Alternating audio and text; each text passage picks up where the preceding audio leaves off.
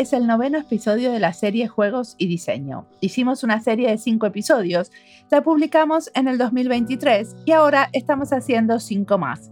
Las entrevistas son de gente trabajando en Colombia, Argentina, México, Chile y España. Todo este trabajo es con José Avellán, un activista e investigador del juego y el jugar, que en esta entrevista no pudo participar. Cuando estuve en Argentina en diciembre, aproveché para hacer algunas entrevistas me gusta conocer gente de verdad, en carne y hueso, y hacer entrevistas desde el sofá de mi casa de Buenos Aires. También me gusta dejarme llevar por recomendaciones de otros. Al entrevistado de hoy me lo recomendó Mae, al que escucharon en el episodio anterior. En el ecosistema de los juegos hay mucha gente de diferentes roles. Fabián Martínez Torres es diseñador, profesor y activador de redes alrededor del juego. Mi nombre es Mariana Salgado, esto es Diseño y Diáspora.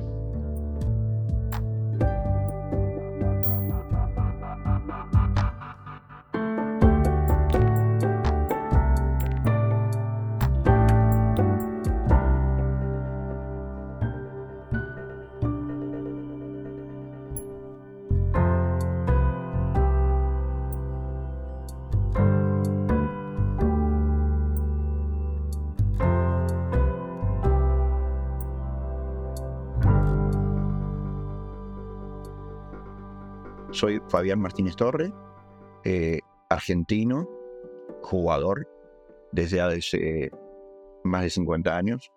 Estoy en la actualidad dedicado exclusivamente al rubro de juego, capacitando y difundiendo sobre el juego analógico e historia del juego, el juego en general y diseño.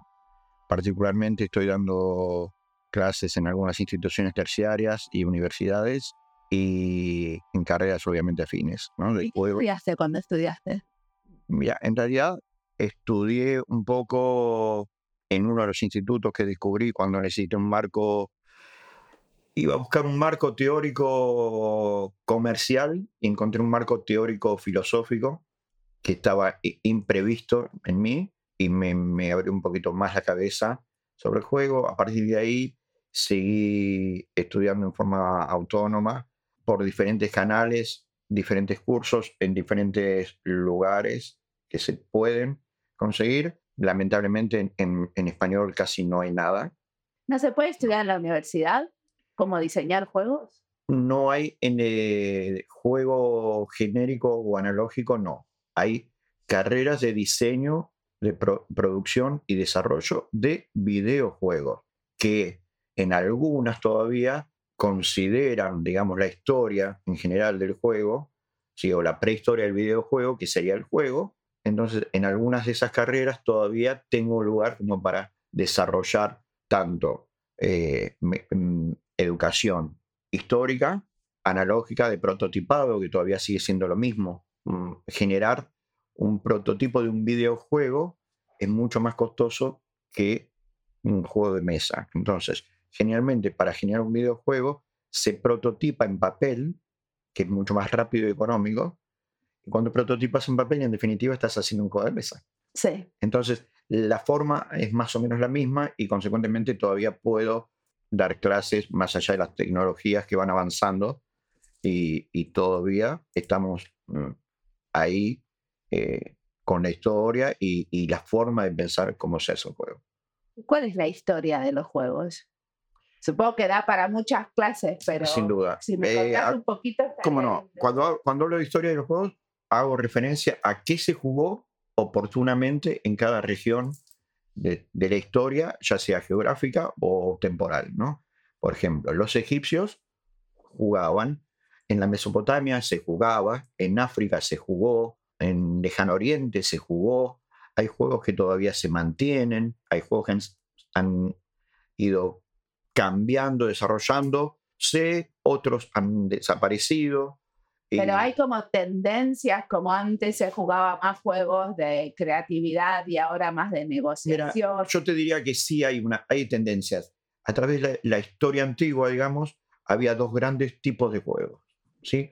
Un juego de recorrido y un juego de territorialidad, donde el juego de recorrido hacía las veces de sinónimo de juego de azar y el juego de territorialidad hacía las veces de sinónimo de estrategia.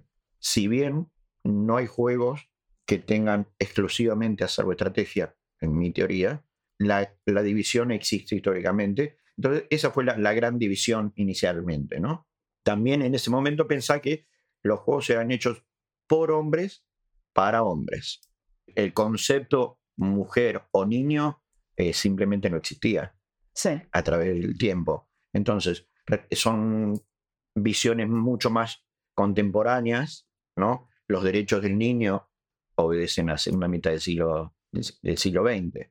Entonces, el hecho de que hoy, por lo menos en esta área del mundo, ¿no? Cuando alguien piensa en juego, piensa en los niños exclusivamente, es porque algo perdimos en el camino.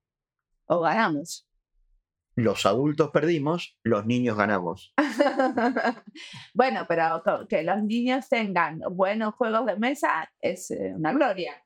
Sí, siempre y cuando sean naturalmente juegos. Si el juego es exclusivamente una herramienta para educarlo, hay filósofos o, gente que ha estudiado el juego que dice que directamente eso ya no es un juego. Ok, ¿y cómo defendías vos ese, el juego? ¿Vos decís que si si tiene un componente educativo, ¿no es un juego? No, no pasa por el componente educativo. Todo juego te educa de alguna manera o te deja alguna, alguna experiencia que puede simplemente proyectar un, saber. Sí. sí. A lo que va a hacer referencia es a la libertad del juego. Si vos le haces jugar un juego elegido por vos, porque sentís que en ese momento él debe jugar ese juego para aprender lo que ese juego le va a decir, en realidad vos lo estás usando el juego como herramienta. Sí. No está él eligiendo libremente jugar y a qué jugar.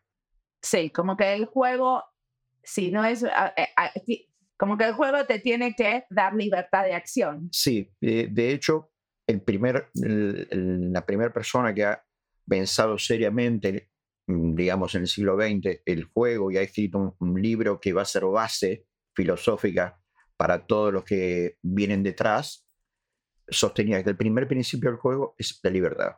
Y cuando habla de la libertad, habla de poder entrar y salir del juego libremente. O sea, el, juego crea un, círculo mágico, él lo llama, ¿sí? que es una realidad paralela a la realidad, donde todos sabemos que es paralelo, que es un como si, pero vos podés libremente entrar o salir de él. Esa libertad que te da el juego no te la da la herramienta pedagógica juego cuando alguien en una aula te dice, bueno, ahora vamos a jugar a esto. El chico no puede elegir y decir, no, yo a esto no quiero jugar ahora. Sí, está bien, pero a la vez, o sea, dentro de las muchas reglas que tienen los juegos, también hay algunas libertades. Por supuesto. Sin embargo, generalmente uno habla, hablando de este, de ese paralelismo del mundo real al mundo lúdico, Normalmente, cuando uno piensa en las reglas del mundo real, lo que hace es limitarte, ¿sí? O sea, vos no tenés, eh, las leyes están hechas para decir hasta dónde podés llegar. Mientras que normalmente en el juego es a la inversa. Uno generalmente no puede hacer nada excepto lo que el reglamento le permite. Claro. ¿No? Entonces es una visión, si querés, casi enfrentada. Eh, y esto tiene que ver de alguna manera con cómo vamos a encarar las cosas, de acá para allá, de allá para acá. Lo mismo pasa en el diseño. Sí. Uno puede eh, diseñar o empezar a pensar un juego casi desde cualquier punto de vista. ¿sí? Lo importante es que no hay una receta que diga, agarre la harina, mezclela con los huevos, mezcle, póngale leche, siga mezclando, póngala al horno, comas el pastel. Acá tenés que hacer todo pero en el orden que vos quieras. Vos tenés que, a la hora de diseñar, pasar por usar harina, pasar por usar huevos, pasar por mezclar, pero vos podés mezclar solo la harina si querés y después poner los huevos y saldrá otra una torta diferente. Sí. Justamente por ahí va a pasar. En realidad no hay un camino o un decálogo de cómo se hace un juego. Sí va a haber condiciones por donde debe haber pasado ese juego para que se ha considerado de alguna manera que ese juego tiene algunas condiciones mínimas de, vamos a decir, de excelencia o de aceptación. O sea, hacer un prototipo, testearlo, un grupo de gente, ese tipo de Sí. cosas. Si yo me despierto un día a la mañana y me encuentro con que tengo dinero y se me ocurre hacer un juego y lo ha- y hago así un juego y lo imprimo y lo vendo. Nadie tiene garantía que ese juego esté bien, porque nació de, de una ocurrencia que se le ocurrió a alguien y Sí, la llevó a cabo así rápido porque podía. Un juego tiene todo un proceso de generación, de desarrollo, de testeo fundamental, y cuando varias personas lo han probado lo han aprobado y, se le, y lo ve un- una productora que le agrada y lo por ahí hasta modifica la temática o no, y, y le sigue agradando y lo y invierte para producirlo, evidentemente ese juego va a tener algún, digamos, un nicho o un tipo cierto de gente al que le va a agradar. eh, Sí. ¿sí? Mientras que si yo hago algo porque se me ocurre, posiblemente no le agrade a nadie, o tal vez sí, pero las posibilidades son mínimas. ¿no? ¿Se entiende? El sí. proceso debería pasar por otro lado. Estamos en la historia del juego y me interesó eso de que vos das clases de historia del juego y que eh, durante la historia del juego fuimos pasando por diferentes periodos. ¿En qué momento estamos ahora? ¿Cómo describirías la Bien. situación del juego en este momento? Mira, eh, yo te diría que el juego en el siglo... A ver, hay un, un gran momento desde la, la revolución industrial que masifica todo, ¿no? Sí, donde a partir de ahí hay una etapa. Y ahora, lúdicamente hablando, eh, yo diría que hay una etapa que mm, termina de eh, salir al mundo en la década del 90, que es en la que se da a conocer una nueva escuela de juegos, ¿sí? que se genera después de la Segunda Guerra Mundial en Alemania, lugar donde estaba muy mal visto todo lo que era bélico. Entonces, tiene una raíz más pacifista, más productiva que destructiva. ¿no? Entonces, en la actualidad hay dos grandes escuelas lúdicas. Una que empieza a surgir en, en la década del 60, 50, después de, de la Segunda Guerra Mundial en Alemania, y hoy se la reconoce como Eurogame, genérico, ¿no? Y del otro lado está lo que fue a través del tiempo que lo vamos a reconocer como Meritrash. Meritrash. Ameritrash, o sea, ¿sí? sí. Basura americana. O sea, Sí, se refiere a Estados Unidos. Sí. ¿Por qué? Porque en realidad esas dos grandes escuelas tienen una visión eh, muy diferente del juego, ¿no? Eh, la europea, por ejemplo, utiliza materiales nobles. O sea, vos vas a ver juegos donde tenés cubitos de madera, ¿sí? Y mucha simbología. Un, un cubito de madera amarillo es cereal. Y un cubito de madera marrón es madera. Y un cubito de madera gris es piedra. Del otro lado, tengo inyección de plástico y mucha temática. Entonces, voy a tener una miniatura que es un monstruo, voy a tener zombies, voy a tener, ¿sí? Y cada uno está con su visión. Uno hace más hincapié en la mecánica, el otro hace más hincapié en la temática. ¿Cuál? La europea hace más hincapié en la mecánica de cómo se desarrolla. Digamos que son juegos más pensados para gente que piensa por ahí, ¿sí? Y el otro es un poquito más pensado para gente que puede volar un poquito más con la imaginación, tal vez, ¿no? Entonces, esta nueva escuela europea surge o sale al mundo en, a mediados de la década del 90 con una bandera que se llama Catán y, ese juego empieza a, a- a mostrar esta nueva escuela en el mundo. ¿no? Entonces, a partir de ahí es que algunos difusores, particularmente en Argentina, me considero uno de ellos, que estamos desde hace muchos años tratando de demostrar que existe esta nueva forma de juegos donde los juegos no son tan largos, eternos, ¿sí?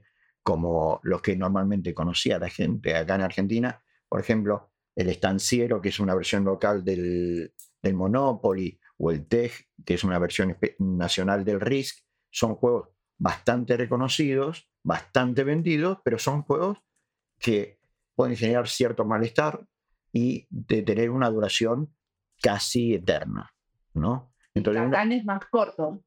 los juegos en Europa, digamos, en esta nueva escuela, tienen una, una duración promedio de entre 45 y 90 minutos, mientras que los otros tienen una duración promedio de dos horas. o tres. ¿sí?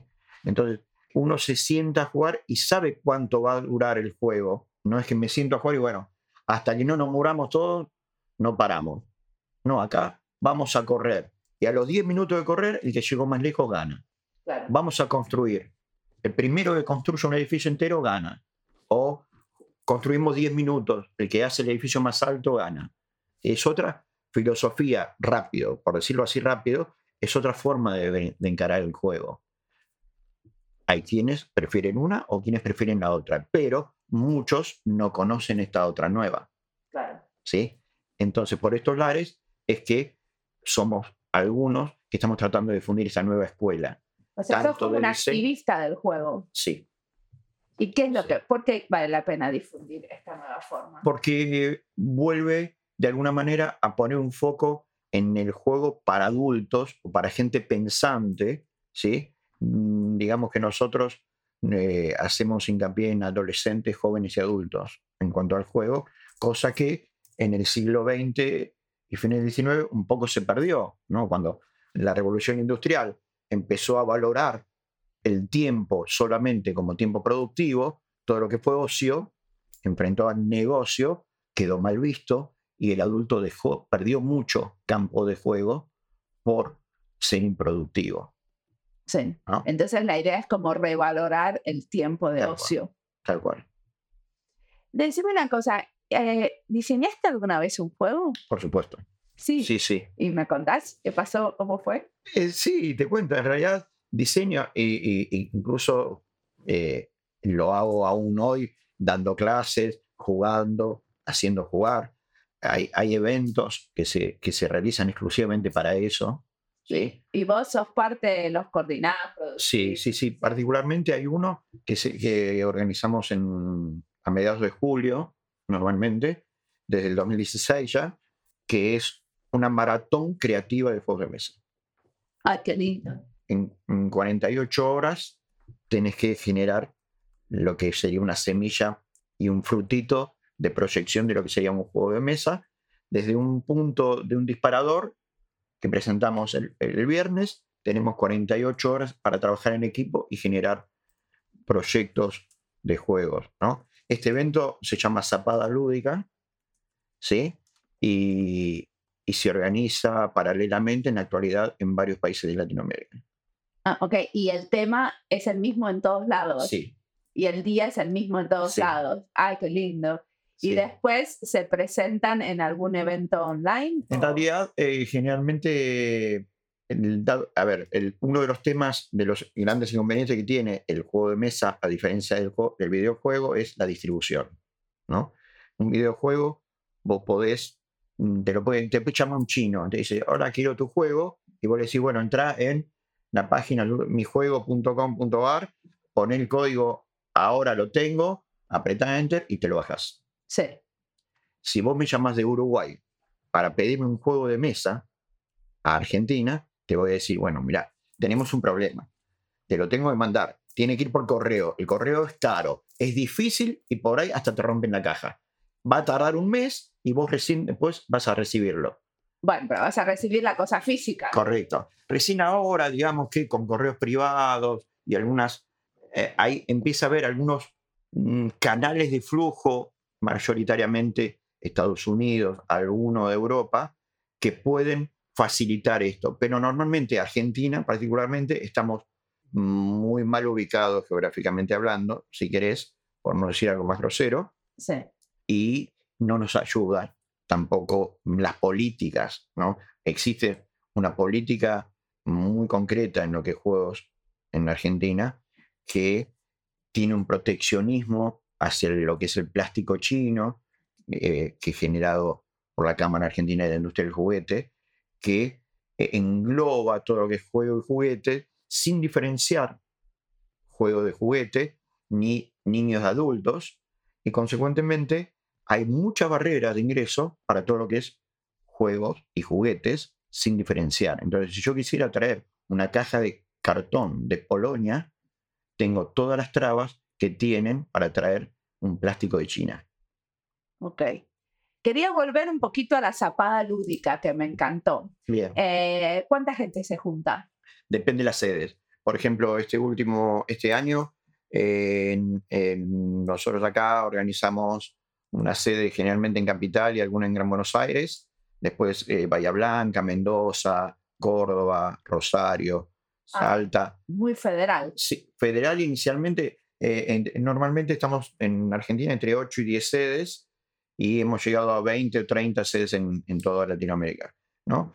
Pero hemos, hay sedes que han pasado la- las 100 personas y hay sedes que han tenido 5 o 6. ¿Y cómo hacen para que venga gente de diferentes disciplinas? Porque supongo que ustedes no quieren solo En eh, realidad lo- se los invita a diseñar como, como ejercicio creativo, ¿no?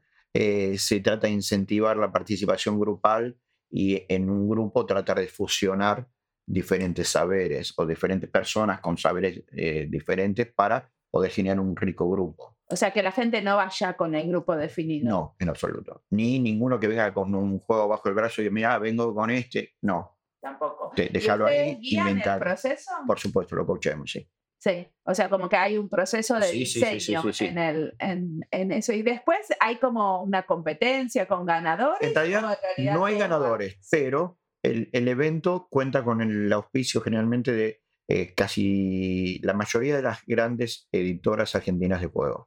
Entonces, todas ellas están viendo lo que se produce porque si a alguna le interesa, puede llevar a cabo e- es- esa semillita árbol ¿no? y producirlo. Ha habido algunos casos. Y les pagan, supongo. Por supuesto, por supuesto. eh, se, se encarga el diseñador, pasa a ser diseñador, el participante pasa a ser el diseñador y la productora, la productora, nosotros los linkeamos simplemente y ellos siguen con su trabajo hasta ver el fruto de haber publicado un, un juego. Ahora sí podemos volver a lo que vos decías antes. ¿Qué tipo de políticas públicas necesitaríamos para motivar el juego? En principio, yo consideraría, por lo menos, considerar el juego. ¿no? En Argentina, por ejemplo, el videojuego es considerado bien cultural, pero el juego no, el juego de mesa no.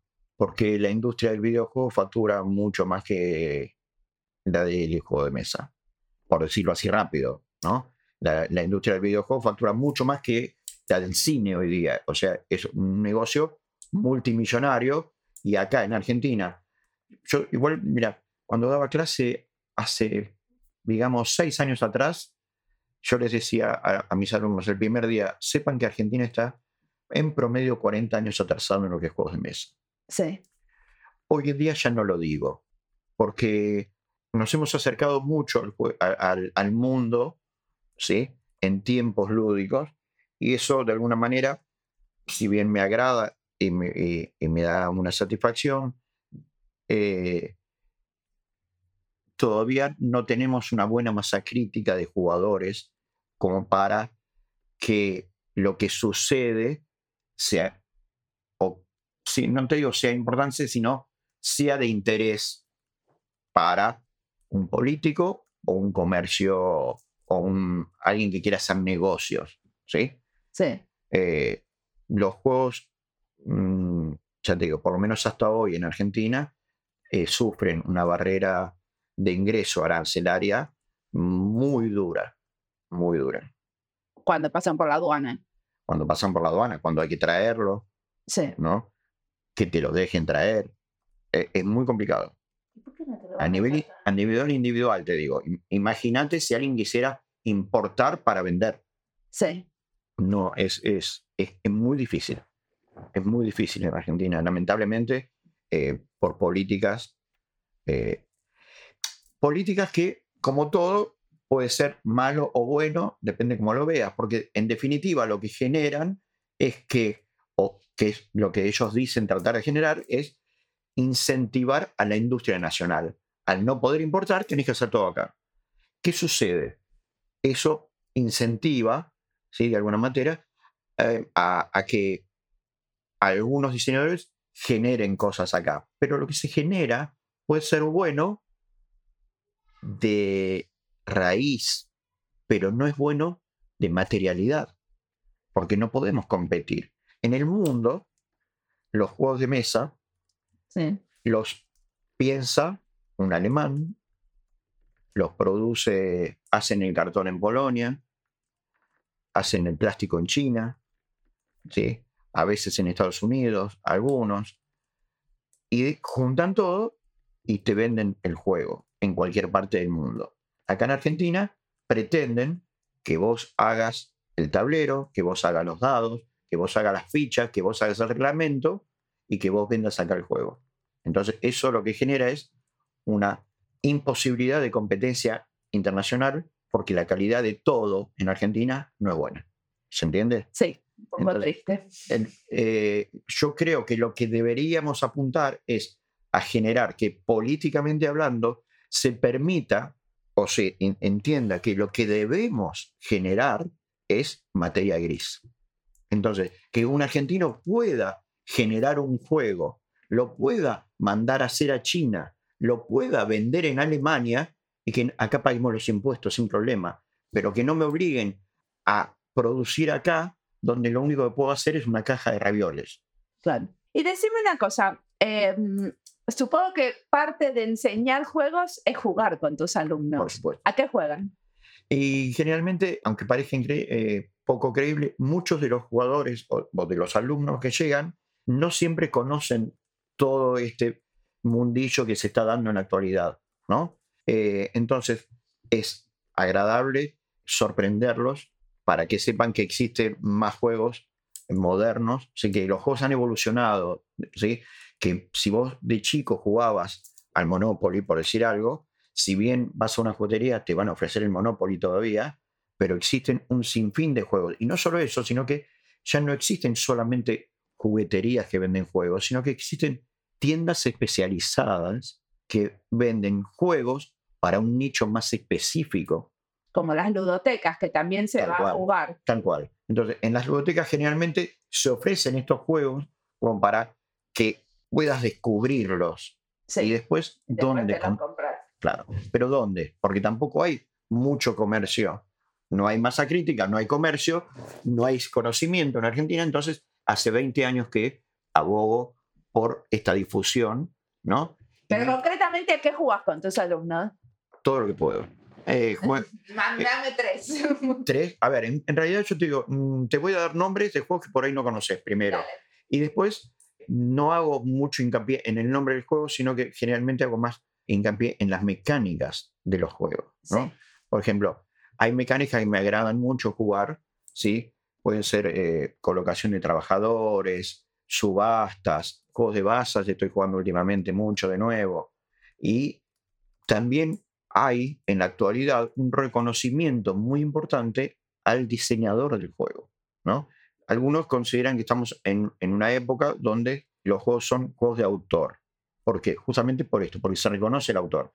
¿Quién hizo el ajedrez? Nadie lo va a saber. Sí. ¿Quién hizo el Monopoly? Estudios mediantes, podemos saber que fue Charles Darrow, aunque en realidad fue Lizzie Maggie, que vamos a ver cómo la chorearon o no, cómo evolucionó su juego, pero de alguna manera hay nombres. ¿Quién hizo el Shenga? Sabemos. ¿Quién hizo? Sabemos el Risk. ¿Quién hizo? ¿Quién hizo? Vamos sabiendo. A ver, en la actualidad, yo y mucha gente en el mundo compramos juegos como vos compras un libro. Y voy a la... Por el autor. Tal cual. Y voy a la, tienda especializada y digo, ¿está el último de? Sí.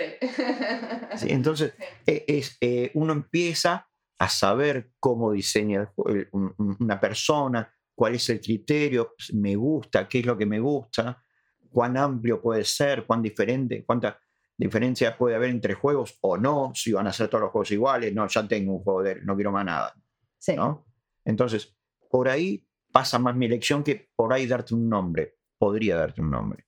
¿sí? Un nombre de un autor, un nombre de una mecánica. Hay muchos juegos, muchos juegos. En la actualidad, yo calculo que debe haber, eh, se deben de estar produciendo aproximadamente 10.000 juegos por año, juegos de mesa, de los cuales posiblemente en Argentina pueda llegar a conocer cuatro, con toda la furia. De los que se producen por año. Sí, ¿no? Y en Argentina mismo se están produciendo casi 20, 30 de juegos por año o por ahí más. ¿Sí? Y la gente tampoco lo sabe.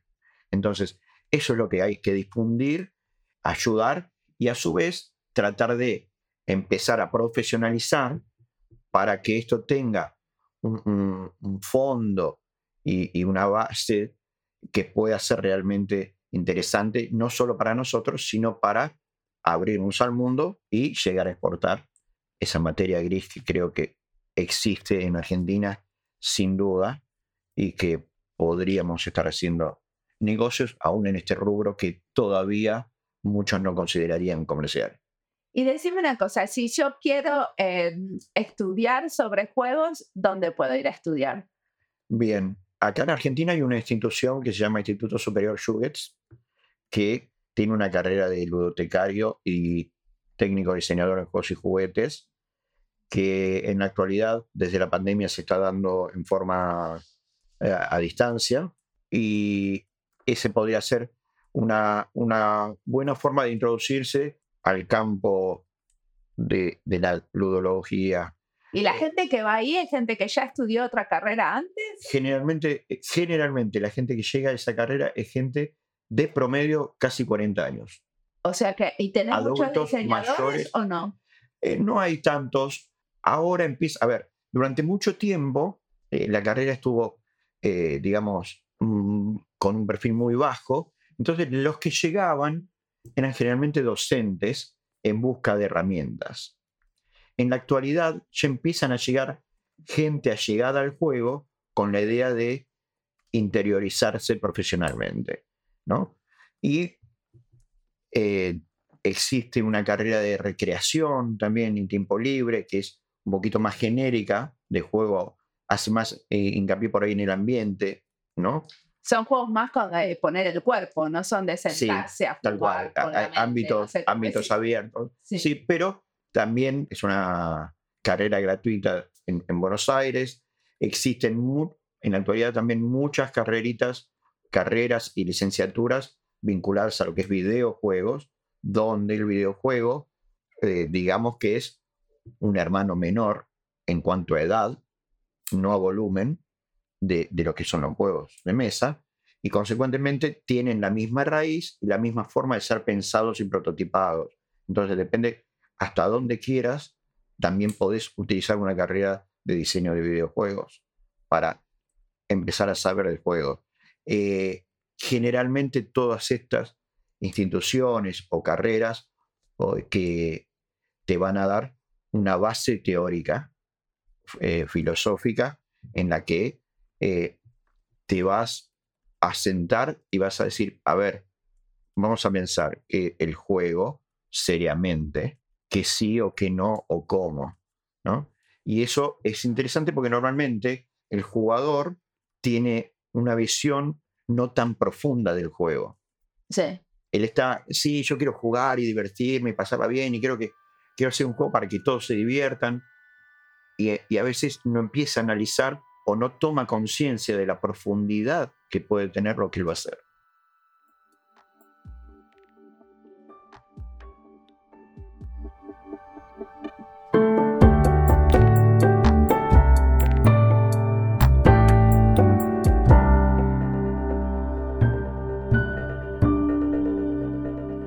Esta entrevista es parte de las listas Juegos y Diseño, Argentina y Diseño y Educación en Diseño. Me gusta cuando Fabián dice que podemos empezar a diseñar un juego desde cualquier punto de vista. Hay que hacer todo en el orden que quieras. No hay un decálogo para hacer un juego. En diseño tendemos a poner demasiadas cosas en orden a la hora de diseñar. Creemos que hay un proceso de diseño que si bien tiene partes abiertas, tiene un orden. Investigar, idear, prototipar, iterar, evaluar, etc. Algunos le ponen algunas fases y otros se las sacan, pero más o menos son las mismas. Y la verdad es más cercana a lo que dice Fabián, que no hay un orden definido, se puede empezar de cualquier lado y nunca se sabe dónde termina. Las recetas solo funcionan si la cocinera es consciente, está conectada con el contexto, le pone lo mejor de sí y creatividad. Y una cosa que aparece en todas las entrevistas de esta serie es la importancia de diseñar juegos de la comunidad. Nadie está haciendo juegos sin consultar a un otro, también apasionado por el juego. Una cosa que me gusta de esta comunidad es su pasión y sus ganas. Quizás porque la disciplina del juego no se enseña hace miles de años en universidades, la comunidad de pares es fundamental, es lo que la hace vibrar y la mantiene unida. Quizás es la propia solidaridad del grupo. Para mí, que hace mucho que me muevo en la comunidad de diseñadores de interacción, donde todavía no hay muchos estudios de grado ni de posgrado, por lo menos no en Latinoamérica, lo que pasa es similar.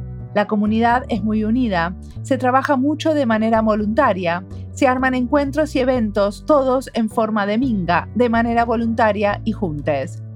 De alguna forma, el hecho de no ser parte de un grupo institucionalizado, de competir por nuestros puestos de profesores o lo que sea que se compite en la universidad, hace que la vibra sea diferente, que la gente se conozca y trabaje por el bien común más apasionadamente.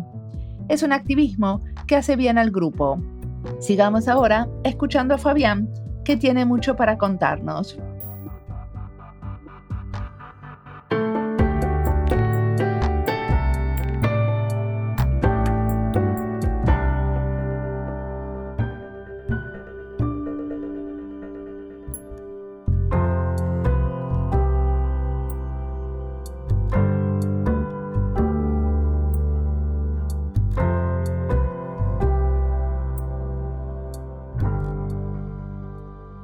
A mí me pasa, bueno, que yo vengo del diseño y lo que veo es que muchos diseñadores quieren hacer cosas que tengan componentes de juego para hacer eh, algunos contenidos o la comunicación, por ejemplo, entre médico y paciente eh, más digerible o la información que hay, entonces hacen un app para aprender sobre tal cosa. Em, pero a mí me da la sensación que es una manera un poco superficial de, eh, de encontrarse con el juego. Mira, yo te diría que en realidad el diseñador, en diseño analógico por lo menos, te voy a hacer te voy a diferenciar diferentes roles, ¿no? El primero va a ser el diseñador eh, de juego, que va a ser el que tenga la idea ¿sí? y sienta las bases de lo que va a ser el juego. Lo, va a hacer un prototipo, lo va a testear, ¿sí? ahí entra otro rol importantísimo, el del tester, ¿no? Pero para cuando tenga todo más o menos redondito, la recomendación es que pase por un diseñador gráfico, que va a ser el que profesionalmente va a acomodar todo eso. Y después ese, de ese diseñador gráfico, que pase por un ilustrador o artista, que va a ser el que embellezca todo eso ordenado ¿sí? Entonces, por ahí hay dentro del diseño diferentes roles de diseño que, eh, y te estoy hablando de juegos, ¿no? Si hablo de juguetes, va a aparecer por ahí eh, más el rol de diseño industrial, que te va a hablar de alguna morfología, eh, materialidades, pinturas, dependiendo de para qué target vayas a estar buscando. Entonces, cada uno va a tener un aporte que va a generar el juego global, ¿no? Pero ¿no sería lo ideal que empiecen todos desde el principio a pensar las cosas juntos para que eso esté más integrado? ¿O no mm, necesariamente? Mira, eh, no sé si, a ver, posiblemente podría ser semi-utópico pensar en que todo un grupo de personas va a pensar de 0 a 100 en paralelo algo, ¿sí? Por eso te digo, eh, y estamos hablando todavía de el juego analógico que eh, tiene esta parte más simple, la, parte más compleja del juego analógico va a venir después en la distribución, al revés que el videojuego. El videojuego voy a tener que alguien que piense, alguien que lo pueda hacer, un programador, un ilustrador, un animador, o un, animador 2D, un animador 3D, un músico. Sí. Entonces empezás a tener muchas más manos que posiblemente si laboraran todos juntos de movida, sería más engorroso. Sí, más colaborativo también. pero en realidad, digamos que el game design, en este caso, es el que está preparado para poder hablar el mismo idioma con todos estos roles y no todos los roles entre sí. Sí.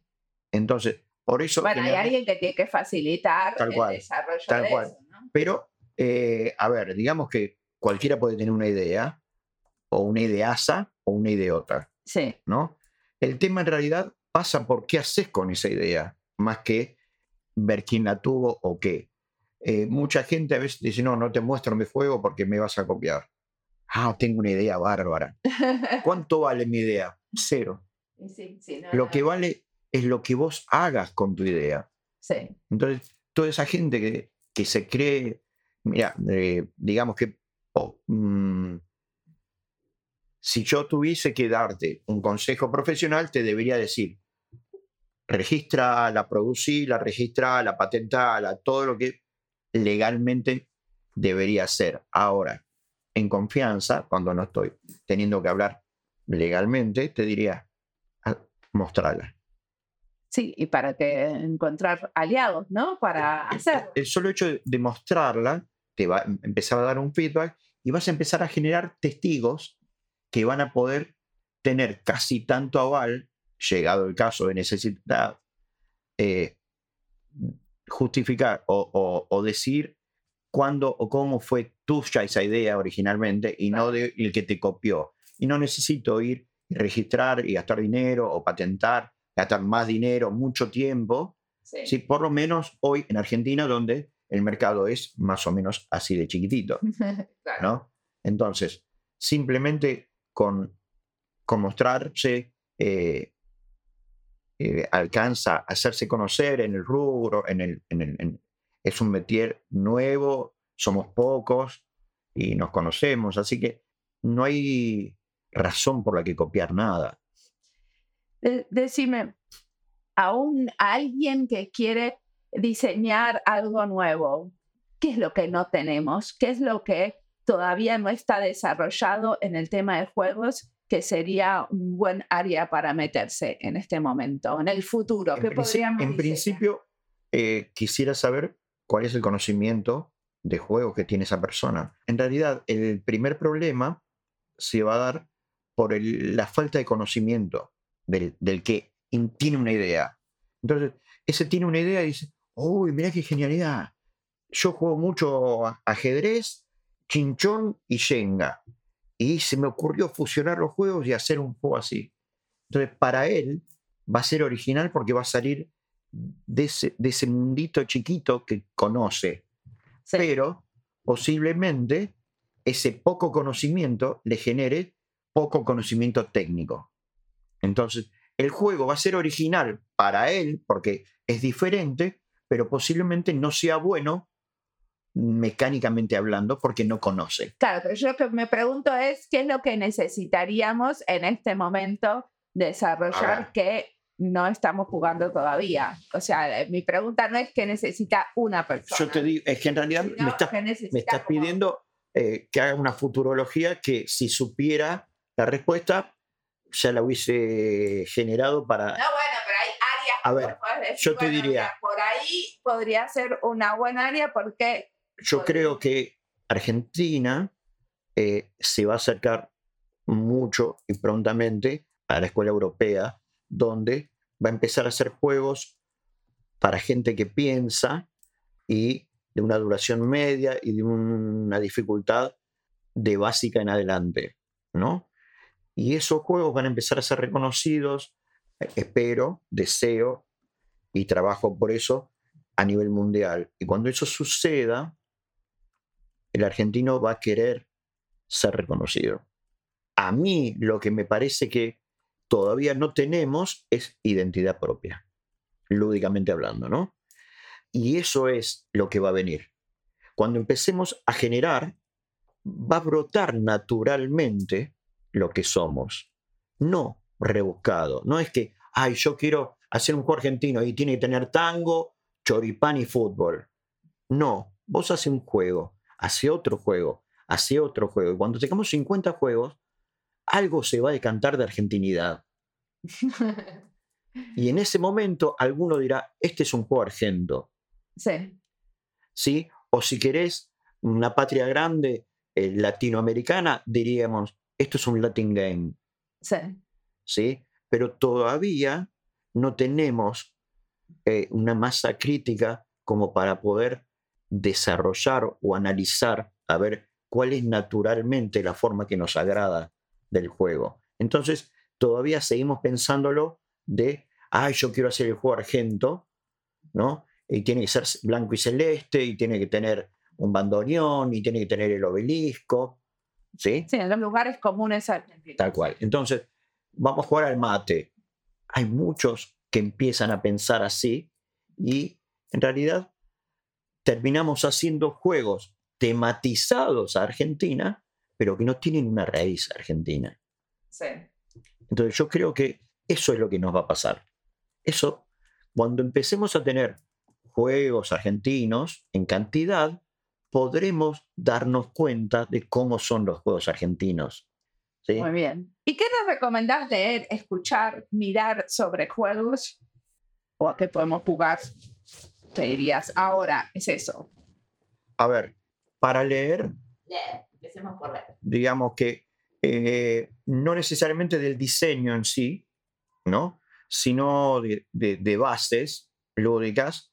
Eh, diría que hay un autor holandés llamado Johan Josinga, que en 1938 escribió un libro llamado Homo Ludens, que hace muy recientemente fue reeditado en Argentina, con algunas notas de redacción de una de las personas que creo yo que debe ser el que más sabe de Yosinga en, en- Latinoamérica, ¿sí? un docente que tuve, facilita un poco la lectura, porque el libro originalmente, repito, es un libro que escribe un holandés en 1938, ¿sí? que no es traducido al español, sino es traducido al inglés, al francés y al alemán, y de ahí después al, español. Entonces, hay cosas que se pierden un poco. Pero más allá de esa traducción, sí, ahora con aclaraciones, también eh, me resulta interesante pensar el momento en el que vive este hombre. ¿no? Holanda en el 38, estamos hablando entre la Primera y la Segunda Guerra Mundial, ¿sí? entre Alemania y Francia, no debe haber sido un lindo lugar para estar. No, no debe haber sido muy optimista posiblemente su, su, su poder de, de visualizar. Entonces es interesante. Y después, todavía, si bien este hombre genera ese libro que es de base, eh, va a haber un autor francés que va un poquito retomar eh, eh, estas bases y va, va a tener una visión un poquito más, más organizativa, ¿no? Y va, va a hacer alguna clasificación de juegos y va a continuar con estos estudios. Y este, este francés, en realidad, va a tener la particularidad de que se va a escapar de Europa, eh, en el buen sentido, en algún momento para la, para la década del 40, en- ¿no? ¿Quién es? Roger Calva, ¿no? Y va a venir a Argentina y va a formar, va a empezar a formar parte del circuito literario argentino, ¿sí? Va, va a estar vinculado en algún momento a Victoria Campo y va a ser luego el que lleve a Borges a, el que traduzca a Borges al francés y lo lleve a Europa, ¿no? Y Roger Calva es eh, de alguna manera más ameno para leer que eh, Huizinga, ¿Qué escribió? El juego y los hombres. El juego y los hombres. Sí. Y tiene, mm, ya te digo, una clasificación muy interesante desde el punto de vista de cómo considera el- eh, a los juegos, habla de corrupción de juegos, trata de dar una definición más concreta del juego de lo que le da Wisinga, basándose en el trabajo de Wisinga, ¿no?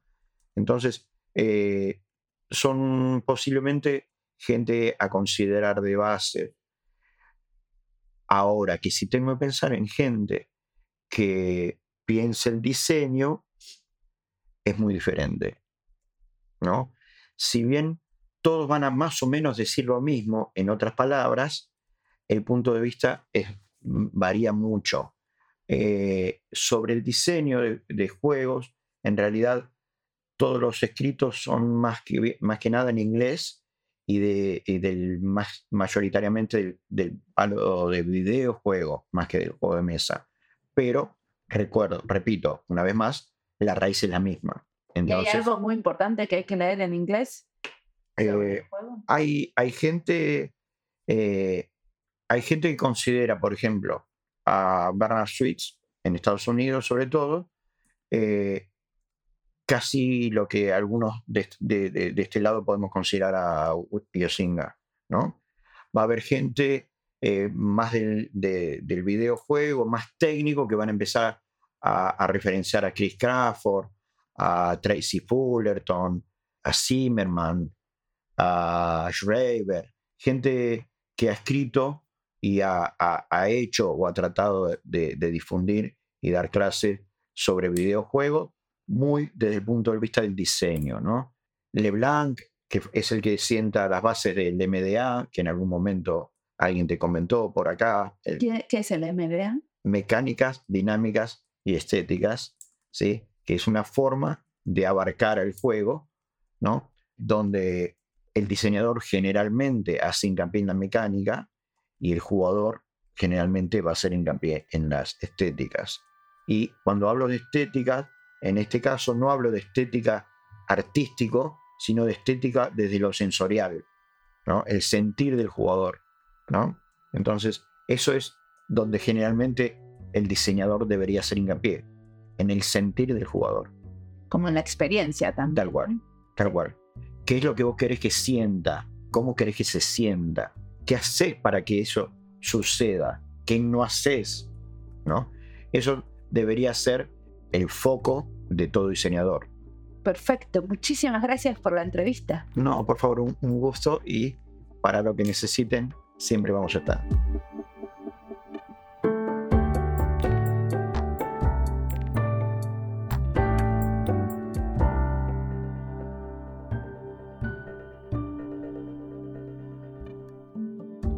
Acá me toca a mí sola, o sea, proponer un juego como venimos haciendo en los episodios anteriores. ¿Cuál sería el de hoy? Uno de los juegos por excelencia en diseño es construir escenarios futuros. En general son utópicos porque es lo que nos permiten pensar en la transición, o sea, los pasitos hacia eso querible o deseable. Hace poco leí un libro de Samantha Schwebling, una escritora argentina. El libro se llama Kentucky's. Lo que hace ella es imaginarse un nuevo producto con tecnología que existe ahora y diferentes escenarios en los que se puede usar. Como es una escritora genial, los escenarios son geniales y el libro una maravilla, especialmente porque parece un juego. ¿Cómo usarían diferentes tipos de personas en diferentes lugares del mundo un Kentucky? Eso es lo que el libro responde. Me gustaría en un tiempo escribir sobre el uso de diseño y diáspora, pero no escribir un artículo académico, sino diferentes escenarios de uso, cómo le sirve a diferentes personas para redireccionar su profesión. Muchas de esas historias estarían basadas en historias reales de muchos oyentes que me van contando cómo impactó en su vida algún episodio en particular. Me imagino aprender a escribir ficción y hacer un libro ficcionado sobre historias de diseño. ¿A vos qué escenario se te ocurre si pensás de una manera creativa en algo que te gustaría hacer? ¿Cuál sería tu escenario? ¿Nos lo mandás? Puedes contarnos si lo podemos compartir o no, y respetaré tus ganas.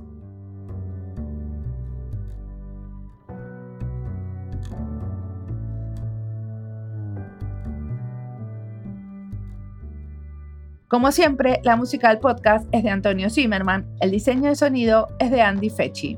Este podcast está publicado con licencia creativa común con atribuciones. Esto fue Diseño y Diáspora. Pueden seguirnos en nuestras redes sociales, en YouTube, Instagram, LinkedIn y X o Twitter, o visitar nuestra página web diseñoydiaspora.org. Nos escuchamos en la próxima.